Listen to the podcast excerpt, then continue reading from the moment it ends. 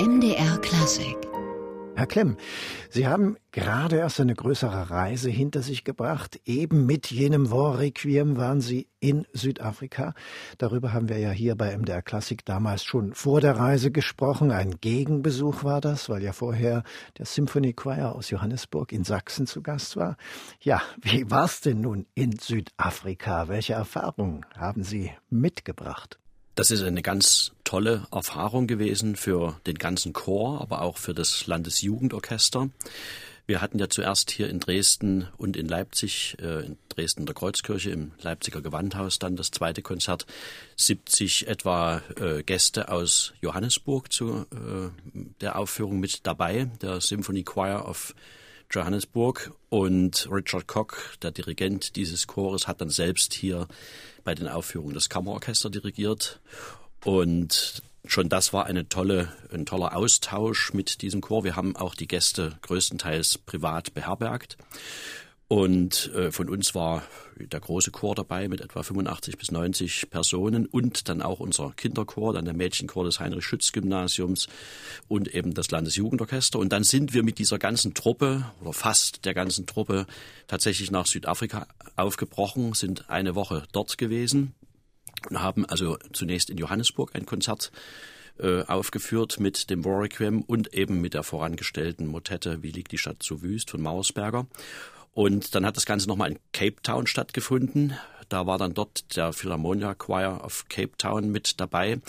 Also wir haben insgesamt, dieses gesamte Projekt waren etwa 420 bis 430 Personen, die dieses ganze Projekt äh, an irgendeiner Stelle miterlebt haben. Natürlich gab es einen festen Kern. Wir hatten insgesamt vier Kinderchöre, dann also in Afrika noch zwei Kinderchöre mit dabei. Zwei Kammerorchester sind dort unten nochmal dazugekommen, also eins für Johannesburg, eins für Kapstadt.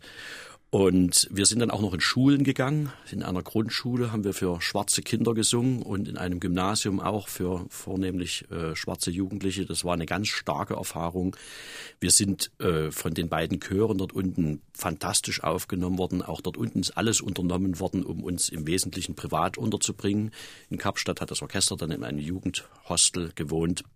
Es sind äh, tolle Begegnungen gewesen. Wir haben auch äh, tolle Erlebnisse gehabt. Also das Jugendorchester war zum Beispiel im Apartheid-Museum in Johannesburg. Und äh, das Einzige, was nicht geklappt hat, wir wollten eigentlich in die äh, Gefängnisinsel rüberfahren von Cape Town aus. Aber da war der Sturm an dem Tag so stark, dass die Fähren nicht fahren durften. Also das wäre sicherlich nochmal ein besonders starker Eindruck gewesen, weil es ja auch darum ging, wir haben das ganze Projekt Musik gegen den Krieg genannt, den Jugendlichen diese ganze Themen Sphäre besonders nahe zu bringen. Und das ist uns, glaube ich, auch ganz gut gelungen, weil das Stück ja natürlich Bezug nimmt auf äh, die Dinge, die dort stattgefunden haben in Coventry vor allen Dingen und ja aber auch so eine Stadt wie Dresden und natürlich auch Leipzig ganz existenziell betreffen.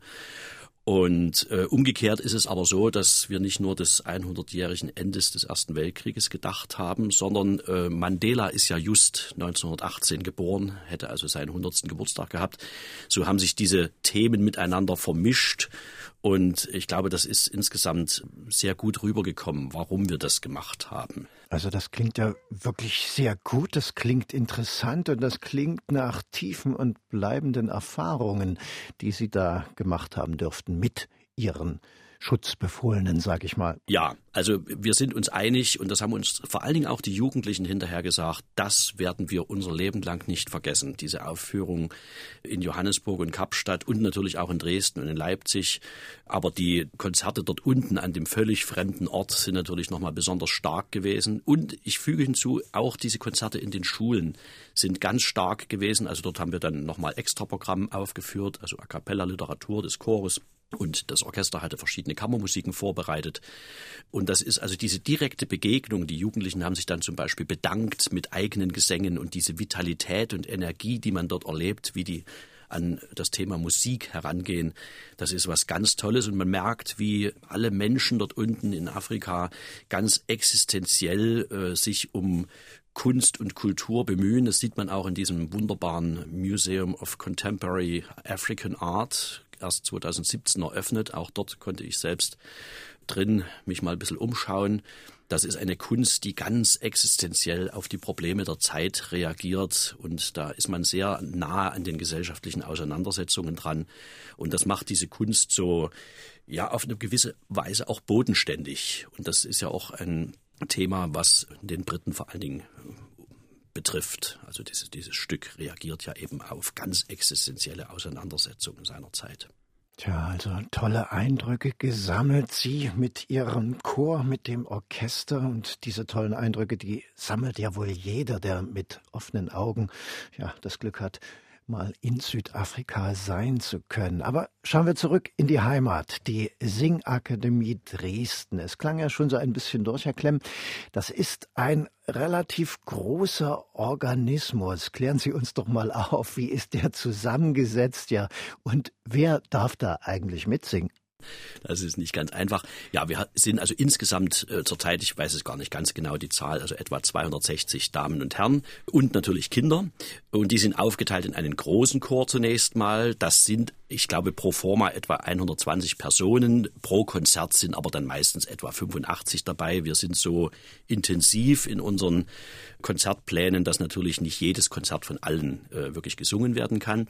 Innerhalb dieses großen Chores gibt es einen Kammerchor, der noch eigene Konzerte veranstaltet, die jetzt zum Beispiel demnächst ein Weihnachtskonzert mit einer Bachmesse und einer Uraufführung eines spanischen jungen Komponisten, der bei uns in Dresden studiert. Das ist unser besonderes Konzept, auch der Kontrastprogramme, dass wir immer versuchen, die alten Dinge dem Neuen gegenüberzustellen und dazu noch eine Ausgrabung von einem sächsischen Komponisten, Christoph Ludwig Fähre, der dieses Jahr seinen 300. Geburtstag hätte. Und eine Adventskantate von ihm, die ist wieder aufgetaucht und die werden wir aufführen.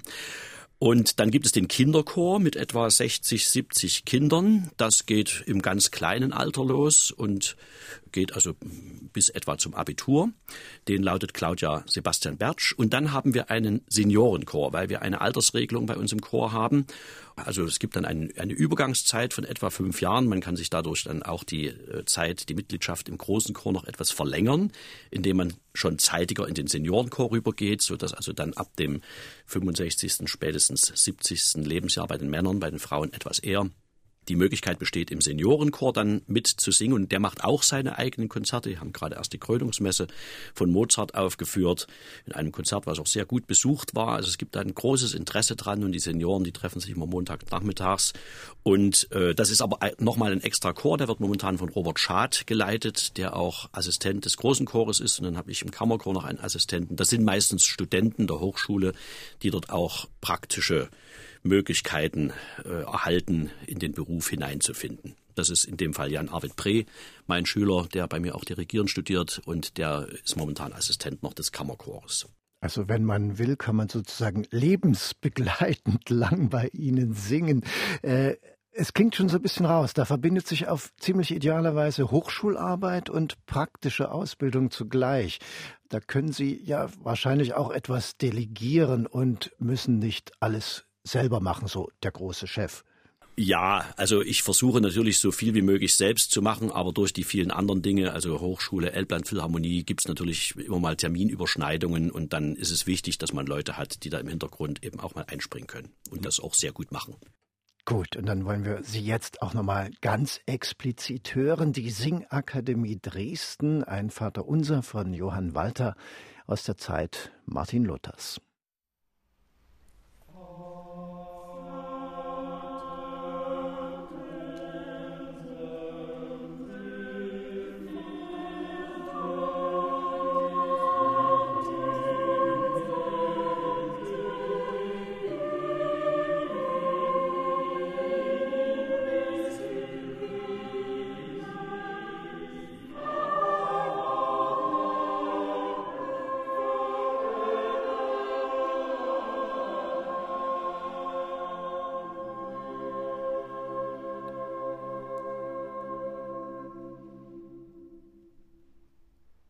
Die Singakademie Dresden mit einem Vater unser von Johann Walter und bei MDR Klassik heute im Gespräch der Leiter der Singakademie Dresden, Eckhard Klemm, Professor für Dirigieren an der Hochschule für Musik in Dresden.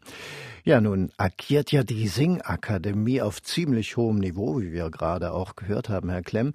Was muss man dann da mitbringen als Sänger, um bei Ihnen überhaupt mitmachen zu dürfen? Ich habe zwar gesehen, Sie bieten auch eine sehr fundierte Ausbildung an, aber ein bisschen muss man da wohl auch schon auf dem Kasten haben, wenn man bei Ihnen anklopft und sagt, ich will ja gerne mitsingen. Also man sollte stimmlich in der Lage sein, dieses Repertoire auch wirklich auf einem anständigen Niveau zu präsentieren. Aber ich versuche immer, die Latte am Anfang nicht zu hoch zu legen. Das können wir auch gar nicht erwarten. Also wenn wir wollen, dass die Leute auch mit einer gewissen Freiheit in das Ganze einsteigen und nicht äh, gleich sich zu herausgefordert fühlen, dann sollte man am Anfang erst einmal versuchen, die Schwelle etwas niedriger zu halten. Also es sollte eine Stimme natürlich vorhanden sein und es sollte, da lege ich meistens Wert drauf, auch eine gewisse äh, Aufgeschlossenheit äh, einem ambitionierten Programm gegenüber da sein und es sollte möglichst natürlich Notenkenntnis vorhanden sein. Und meistens ist es ja so, heutzutage kommen die Leute sehr oft äh, zu uns auch über die Website. Dann wird, ich bin jetzt in Dresden seit einiger Zeit und jetzt habe ich gesucht, welcher Chor passt zu mir, zu meinem Profil und dem, was ich gerne in meiner Freizeit machen möchte. Und dann stoßen eben einige auf das Programm der Singakademie und sagen, Mensch, das würde mich interessieren. Und dann höre ich mir die Leute an und frage dann auch etwas, was haben sie denn für eine Vorbildung? Haben sie schon Chorgesang gemacht und wie viel Erfahrung haben Sie? Und dann ist es immer so, dass es dann ein erstes Vorsingen gibt. Da wird erstmal eigentlich der Stimmumfang getestet und wir singen Lied zusammen, damit ich überhaupt erstmal einen Eindruck habe von demjenigen oder derjenigen, die da vor mir steht, äh, in welche Stimme sie passen würde. Und dann gibt es meistens ein zweites Vorsingen nach zwei bis drei Monaten, wo dann das Repertoire, was bis dahin erarbeitet worden ist, einfach nochmal abgeklopft wird und man dann einfach versucht einzuschätzen, wird das erfolgreich sein oder wird derjenige sich unwohl fühlen eher bei uns. Ne? Es ist nicht so, dass ich die Leute vor der Türe stehen lasse, aber ich mache dann darauf aufmerksam. Möglicherweise werden sie Schwierigkeiten haben, bei uns das Repertoire zu bewältigen und äh, es kommt auch vor, dass ich mal sage, dann suchen Sie sich doch einen, Chor, der da möglicherweise besser zu Ihnen passt. Aber meistens kommt es gar nicht dazu, sondern es ist, man, merkt, man spürt meistens von Anfang an, dass da Interesse da ist und dass es auch sehr oft Leute sind, die in anderen Chören schon gesungen haben. Und da sind wir natürlich immer froh, wenn die dann auch zu uns finden. Ja, also Sie verlangen ja auch eine gewisse Vielseitigkeit, wenn man sich mal die Stile in Ihrem Programm so anschaut. Unterschiedlicher geht's ja kaum. Da gibt es Uraufführungen, wo man sich erst mal reinführen muss und dann gibt es ja alte Klassiker, vergessene Komponisten wie Fähre, das ist ja nun auch nicht unbedingt jedermann bekannt. Nein, also Fähre, das betrifft es vor allen Dingen den Kammerchor ja, wir haben ein, ein riesiges Programm. Also wir haben alleine in diesem Jahr haben wir ja äh, Warwick gemacht. Carmen Aborana ist ständig auf dem Programm. Neunte Beethoven ist auch eine traditionelle Aufführung, die in Zusammenarbeit mit den Landesbühnen äh, immer erklingt. Wir haben demnächst Walpurgisnacht, Mendelssohn, Meeresstille, glückliche Fahrt von Beethoven, also auch sehr traditionelle Stücke, aber dazwischen eben dann wieder Cantata Profana von Bela Bartok.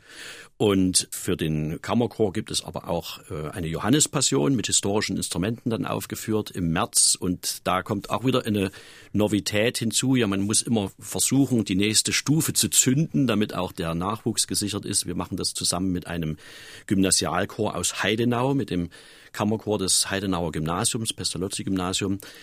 Und äh, mit dem haben wir letztes Jahr schon Brahms Requiem zusammen musiziert und jetzt wollen wir das an einem Barockstück eben auch mal weiter treiben und wollen auf diese Weise natürlich auch versuchen, junge Leute zu gewinnen. Und dann kommen natürlich auch Leute aus unserem Kinderchor. Dort ist in den letzten Jahren es insofern ein bisschen schwierig geworden, weil die Biografien des Berufseinstieges, des Studiums und so sehr unstet geworden ist. Das war früher anders. Also jemand, der bei uns im Kinderchor war oder ist, der geht nicht automatisch jetzt als nächsten Schritt in den äh, großen Chor, weil es sehr oft ist, da gibt es dann ein, ein Au-pair-Jahr oder ein freiwilliges Jahr in irgendeiner ganz anderen Stadt und dann gibt es ein Studium, das findet noch woanders statt und wir haben jetzt eher die Fälle, dass die Leute nach fünf, sieben, neun Jahren dann zurückkommen und sagen, jetzt bin ich wieder in Dresden und habe jetzt hier einen Beruf angetreten und jetzt würde ich gerne wieder zur Singakademie kommen. Tja, und die Singakademie, das ist ja nur das eine in Ihrem Leben. Dann gibt's noch die Hochschule und etwas, über das wir noch gar nicht gesprochen haben, ein weiteres Ensemble, die Elbland Philharmonie Sachsen mit Sitz in Riesa, deren Chefdirigent Sie ja auch sind. Und immer am Ende des Jahres führen Sie dann so Ihre Ensemble zusammen, denn dann gibt's Beethovens Neunte und davor geschaltet sozusagen eine Motette. Was ist da denn eigentlich der tiefere Sinn? Das ist eine Idee, die ich schon seit Jahren verfolge. Ich habe ja vorhin schon ganz kurz gesagt, die Kontrastprogramme liegen mir sehr am Herzen. Das ist ein sehr anspruchsvolles Stück von einer polnischen Komponistin Magdalena Buchwald, Psalm 58. Und äh, das ist auch nicht ganz einfach, denn dieser Psalm ist ein wirklich schwieriger Text. Das ist einer von den Fluchpsalmen. Und ich habe neulich in einer Probe gesagt, dieses Stück ist eigentlich genauso kompromisslos wie Beethovens äh, Sinfonie, aber natürlich in die Gegenrichtung. Also dort werden dem lieben Gott in diesem Psalm 58 das Ganze vor die Füße gekippt, was dieser Mensch, der den Psalm geschrieben hat, was ihn damals beschäftigt hat. Und, und er sagt, also warum tust du nichts? Warum machst du nichts? Und bitte jetzt greif doch mal ein und bringe die Feinde zum Schweigen. Und er tut das in einer Sprache, die also so drastisch ist, dass diese Texte sogar aus den Lesungen der evangelischen und katholischen Kirche, aus den sonntäglichen Lesungen gestrichen worden sind. Das ist also durchaus ein sehr äh, schwieriger Text auch. Und gerade diesem Text aber eben diesen Jubel Beethovens entgegenzusetzen, der auf seine Weise genauso übersteigert ist und kompromisslos auf seine Weise, das finde ich ein, ein total spannendes Paar an einem Abend. Wir haben letztes Jahr das auch schon gemacht. Da haben wir ein Orchesterstück von Günter Schwarze, einem Dresdner Komponisten, aufgeführt, der ein Meißner Glockenspiel äh, in dieses Stück integriert hat. Da ging es also vor allen Dingen auch um den Vorgriff des Gedenkens an den Weltkrieg. Und ich denke, diese Gegenüberstellung äh, tut letztendlich der neunten Sinfonie gut wenn man also die neunte Symphonie nicht einfach abfeiert als Tradition, jetzt gehen wir mal alle zum Silvester mal in die neunte Symphonie und dann freuen wir uns alle, sondern dass man an dieser Stelle auch ein kleines bisschen aufraut und sagt, Leute, äh, es gibt Probleme in unserer Zeit, die sind nicht nur mit Beethovens neunter Sinfonie und dem Absingen dieses Stückes zu lösen. Also wir merken schon, mit Routine haben Sie da wenig am Hut. Die Elbphilharmonie, Herr Klemm, haben Sie ja erst im letzten Jahr übernommen. Da lag ja die Fusion mit dem Orchester der Landesbühne Sachsen in Radebeul gerade mal fünf Jahre zurück. Äh, Gibt es da noch sowas wie Nachwehen oder ist davon nichts mehr zu merken? Heilt die Zeit da auch viele Wunden im Orchestergraben? Ja, sicherlich gibt es da immer mal wieder äh, Dinge, die da bewegt werden. Äh, aber ich denke, das ist im weitesten äh, Sinne überstanden. Vor allen Dingen ist ja jetzt ganz klar geworden in den letzten äh, Tarifverhandlungen, auch an den Bemühungen, äh, die vom Freistaat unternommen worden sind, vor allen Dingen auch vom Kunstministerium unternommen worden sind, äh, die Orchester in Sachsen abzusichern, dass wir wirklich eine längere Perspektive haben, von der wir jetzt auch wissen, dass das Orchester in dieser Zeit abgesichert ist.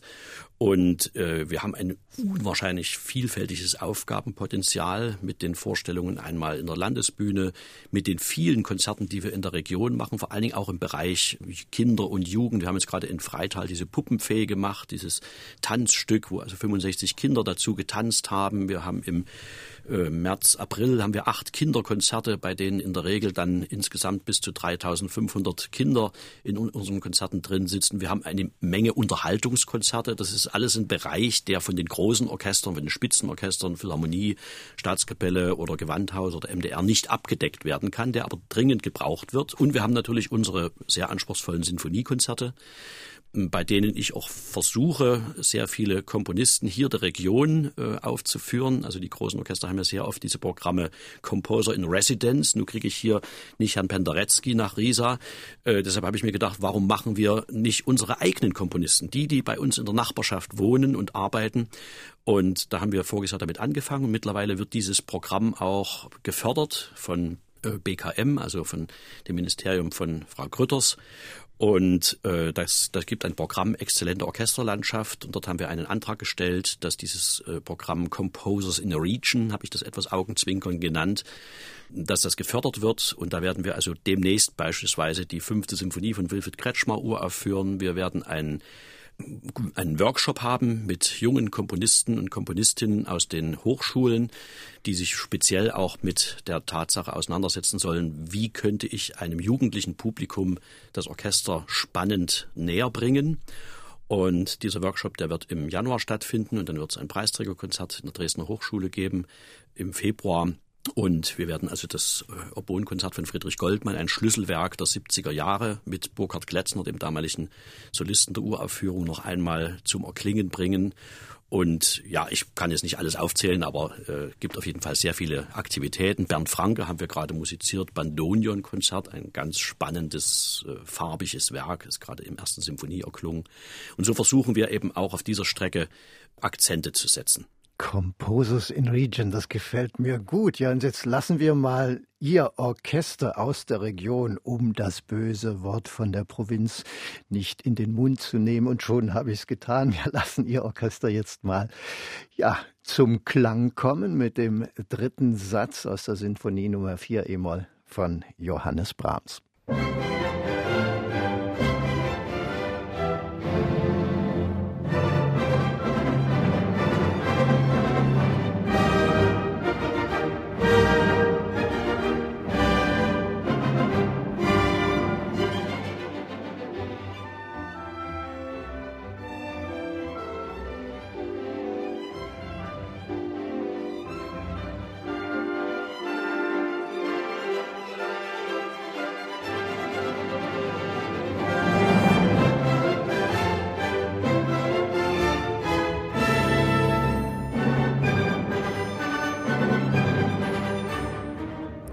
klingt's in der Region. Der dritte Satz Allegro Giocoso aus der Sinfonie Nummer 4 E-Moll von Johannes Brahms mit der Elbland Philharmonie Sachsen, die ihren Sitz in Riesa hat und deren Chefdirigent ist heute bei uns im MDR Klassikgespräch Professor Eckhard Klemm, Inhaber des Lehrstuhls Dirigieren an der Hochschule für Musik in Dresden. Herr Klemm, wir haben über ungewöhnliches Repertoire gesprochen, den Composer in Region, was ja wirklich eine schöne Idee ist, die vielen Aktivitäten in Sachen Kinder- und Jugendarbeit und die, sagen wir mal, niederschwelligeren Klassikangebote in Form von Unterhaltungskonzerten, die auch gebraucht werden und bestimmt auch sehr nachgefragt sind. Das zeigt, wie breit das Orchester aufgestellt ist und ja, Stichwort Breite. Sie sind ja ein, ein komisches Wort, ein Flächenorchester, bereisender, also das Meißnerland, das Riesa-Revier, das erfordert ja doch jede Menge Organisation, Logistik und Vorbereitung. Wie bewältigen Sie das eigentlich alles? Hauptamtlich Professor für Dirigieren, dann noch die Singakademie, über die wir gesprochen haben, ja, und die Arbeit mit den Elbländern. Ja, also in, in Riesa gibt es ja ein, ein tolles Orchestermanagement, also Carola Gotthard als Geschäftsführerin, dann habe ich den Thomas Herm, der die ganze Frage der Dramaturgie natürlich ständig mit mir abspricht und der das Organisatorische leitet. Also in Riesa kann ich mich sehr auf das Künstlerische konzentrieren, gebe natürlich meine Ideen dort hinein, die wir dann aber auch natürlich gemeinsam besprechen und was davon umsetzbar ist, was möglich ist und manchmal sind auch Dinge nicht möglich, das kann passieren. Aber dort gibt es ein professionelles Management. In der Singakademie habe ich auch Mitarbeiterinnen und Mitarbeiter und einen tollen Chorvorstand, das kann ich bloß dick unterstreichen, die jetzt äh, zum Beispiel ein 24-seitiges, wie wir immer sagen, Mutti-Heft für die Südafrika-Reise geprägt haben, wo also wirklich minutiös für jeden Tag äh, drin stand, was alles stattfindet. Also um solche Dinge muss ich mich nicht kümmern. Da gibt es Leute, die das im Falle der Singakademie auch ehrenamtlich tun. Und wenn ich die im Hintergrund nicht hätte, dann ginge es nicht. Das gute alte Muttiheft feiert Auferstehung bei Ihnen. Ja, bei der Elbland Philharmonie, da haben Sie noch einen besonderen Freund und Unterstützer, nämlich Tom Pauls, der steuert ja auch eigene Konzertideen bei mit seiner Kunstfigur, der berühmten Ilse Bernert, mit Operettenkonzerten. Wie wichtig ist so etwas als Einstiegsangebot in Ihr Konzertangebot insgesamt? Ich denke schon, dass es, dass, dass das wichtig ist. Und es ist, es gibt durchaus Leute, die sowohl in die Unterhaltungskonzerte gehen als in die anspruchsvollen Sinfoniekonzerte, die also beides genießen. Und mir geht es ja als Dirigent selbst auch so. Ne, ich bin acht Jahre im Staatstheater am Gärtnerplatz gewesen. Vornweg war ich in Greifswald, in Stralsund, am Theater Vorpommern, beziehungsweise Theater Greifswald vornweg. Und da vorher noch im Theater Altenburg. Ich habe sehr, sehr viel Operette dirigiert und kenne das Repertoire sehr gut. Und ich genieße es auch auf eine gewisse Weise, diesen Spagat ständig zu haben. Es, ist, es tut wahnsinnig gut, wenn man eine Symphonie wie im letzten Jahr zum Beispiel von Karl Amadeus Hartmann dirigiert hat oder von Eino Juhani Rautavaara, dem finnischen Komponisten, und man geht am übernächsten Tag zur nächsten Probe und man macht erstmal Straußwalzer. das ist, das ist einfach eine Vielfalt, die wunderschön ist und die ich auch sehr genieße. Und ich glaube, das geht auch dem Publikum so. Und ich hatte die Anregung auch ein bisschen gegeben, dem Tom, habe gesagt, Mensch, mach doch mal die Ilse Bähner, dass die mal in die Operette geht. Wollen wir da nicht ein Programm draus machen? Und er ist sofort angesprungen hat jetzt ein völlig eigenständiges, da bin ich jetzt gar nicht mehr so involviert gewesen, ein, ein wunderbares Programm haben wir zusammen auf die Beine gestellt. Und das wird also demnächst erstmal äh, ausprobiert in Neustadt in Sachsen und äh, in Riesa und in Meißen und in Radebeul, ehe es dann äh, ins Gewandhaus auch geht nach Leipzig. Das ist ja eine große Vielfalt an Programmen, die Sie da anbieten. Darüber hinaus unterstützen Sie aber auch noch die Kantoreien in Pirna und die Poldiswalde, wenn ich richtig informiert bin. Das ist ja etwas, das man auch probentechnisch irgendwie bewältigen muss, wenn man an so vielen Orten mehr oder weniger gleichzeitig unterwegs ist.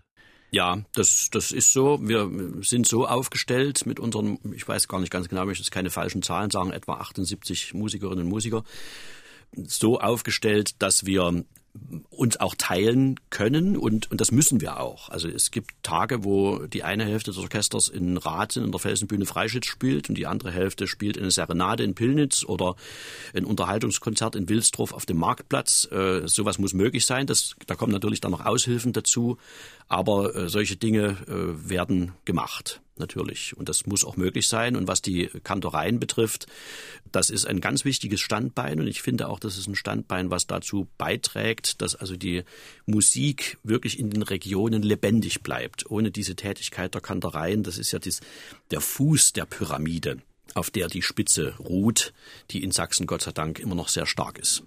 Nun haben Sie gesagt, 78 Musiker. Reicht das dann aus, um im zweiten Sinfoniekonzert zum Beispiel Braunfels und Mahler zu machen, oder brauchen Sie da Unterstützung?